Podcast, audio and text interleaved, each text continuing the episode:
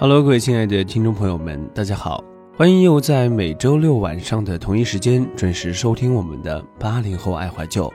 本节目是由喜马拉雅和半岛网络电台联合制作播出，我是你们的老朋友凌霄。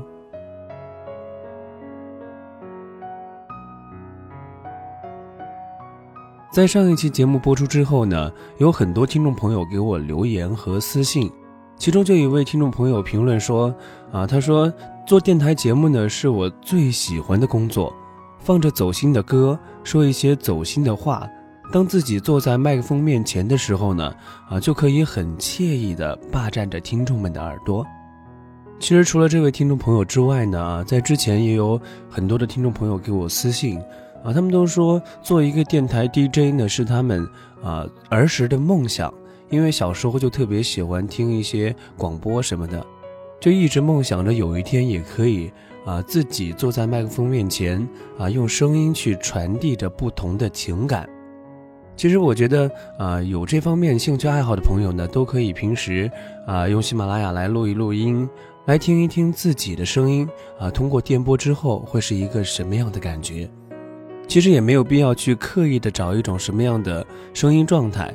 啊，因为我觉得最自然的状态就可以说出你最好听的声音，啊，就像我的个人电台的简介里边写的那样一句话：用心吐字，用爱归音。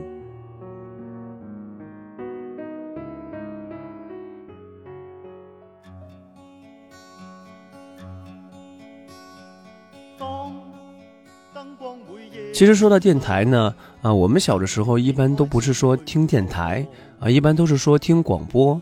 那个时候呢，人们一般都是听着村口的喇叭，啊，或者是坐在那儿听着老式的收音机，听着广播里传出来的声音，都会觉得非常的惬意。所以在今天的节目当中呢，就让我们一起来回顾那样一段儿时的无法忘怀的广播之旅。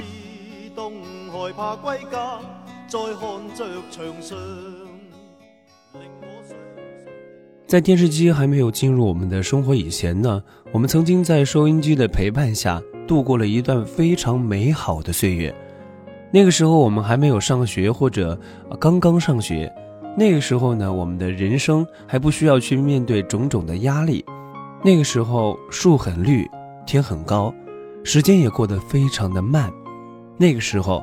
长大还是一件非常遥远的事情，我们的世界都曾经那样的简单，简单到在早晨或者下午的时候，坐在家里的小椅子上，听着收音机里传来各种各样的声音，都能够笑得天高气爽。我记得最开始的时候呢，听的是小喇叭广播。小喇叭呢是中央人民广播电台从上个世纪五十年代开始就已经播出的一档著名的儿童节目，而且直到如今呢还在继续播出。毫不夸张地说，这个节目已经陪伴了中国好多代人的成长。我身边的朋友们啊，不管是七零后还是八零后，也不管家乡是在中国的哪一个地方，假如问他们还记得小喇叭吗？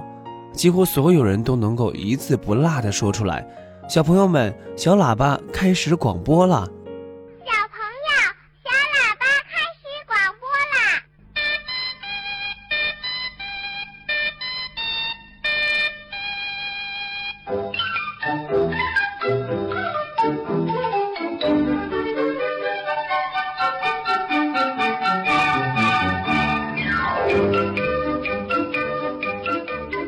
还记得小时候。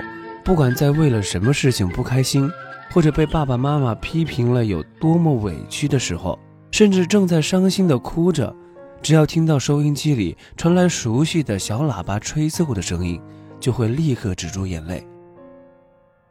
小喇叭节目的内容非常的丰富多彩，有歌曲，有故事，还有很多的广播剧，像是孙敬修爷爷啊、曹灿叔叔啊，还有故事奶奶。给我们带来了各种各样的故事，从抗日英雄的故事到外星人的故事，从《西游记》到中元节童话。还记得孙敬修爷爷吗？还记得他“故事爷爷”的这个称号吗？还记得他给我们讲了好多好多的故事吗？还记得他讲的长篇系列的儿童故事《西游记》吗？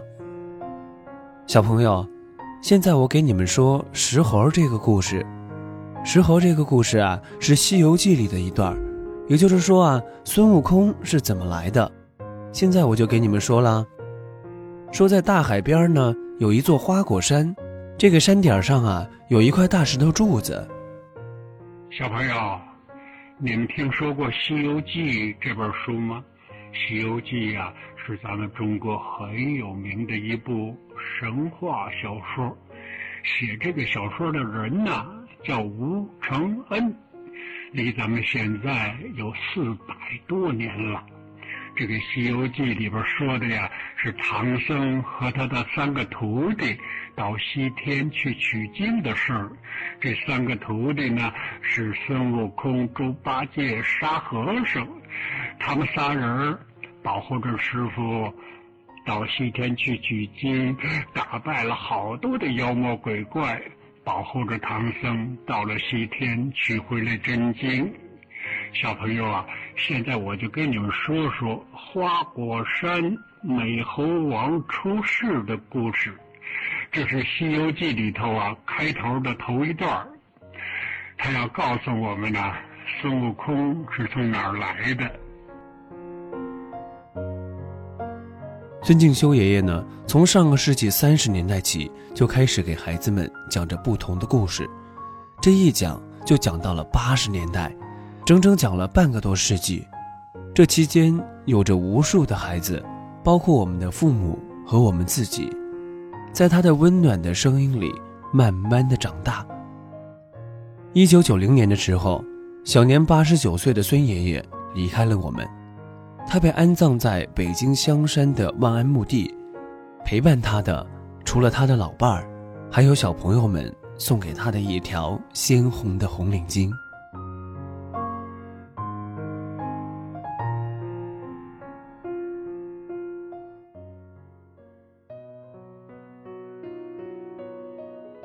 其实，在我们小的时候呢，除了那些非常动听的儿童故事之外呢，最受我们欢迎的可能就是曲艺类的节目了。在中国的每一个地方都会有自己最受欢迎的曲艺节目。对于南方呢，我是不甚了解，但是在北方啊，曾经甚至现在最风靡、最深入人心的曲艺节目当中，总会有评书的一席之地。来自北方的朋友们呢？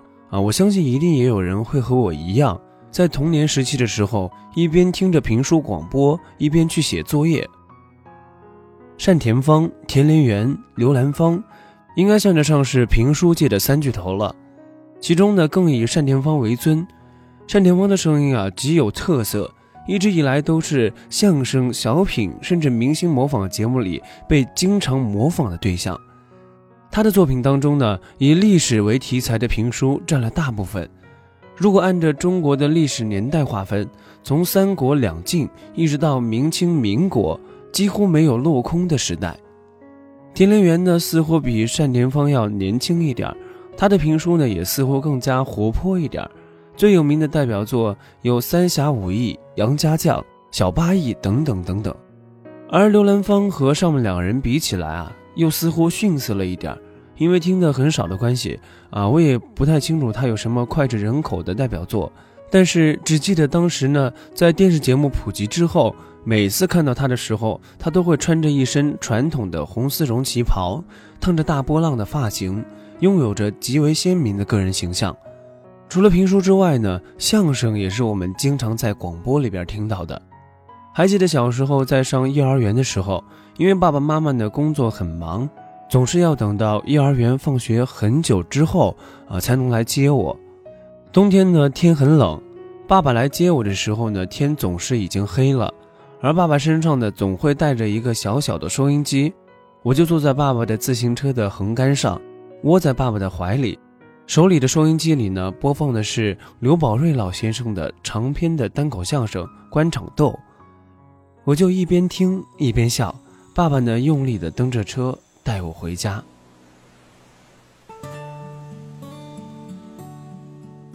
儿时的记忆呢，总会让我们充满着惆怅的怀想。无论时光怎么变迁，只要这份记忆还珍藏在我们的心中，就永远不会逝去。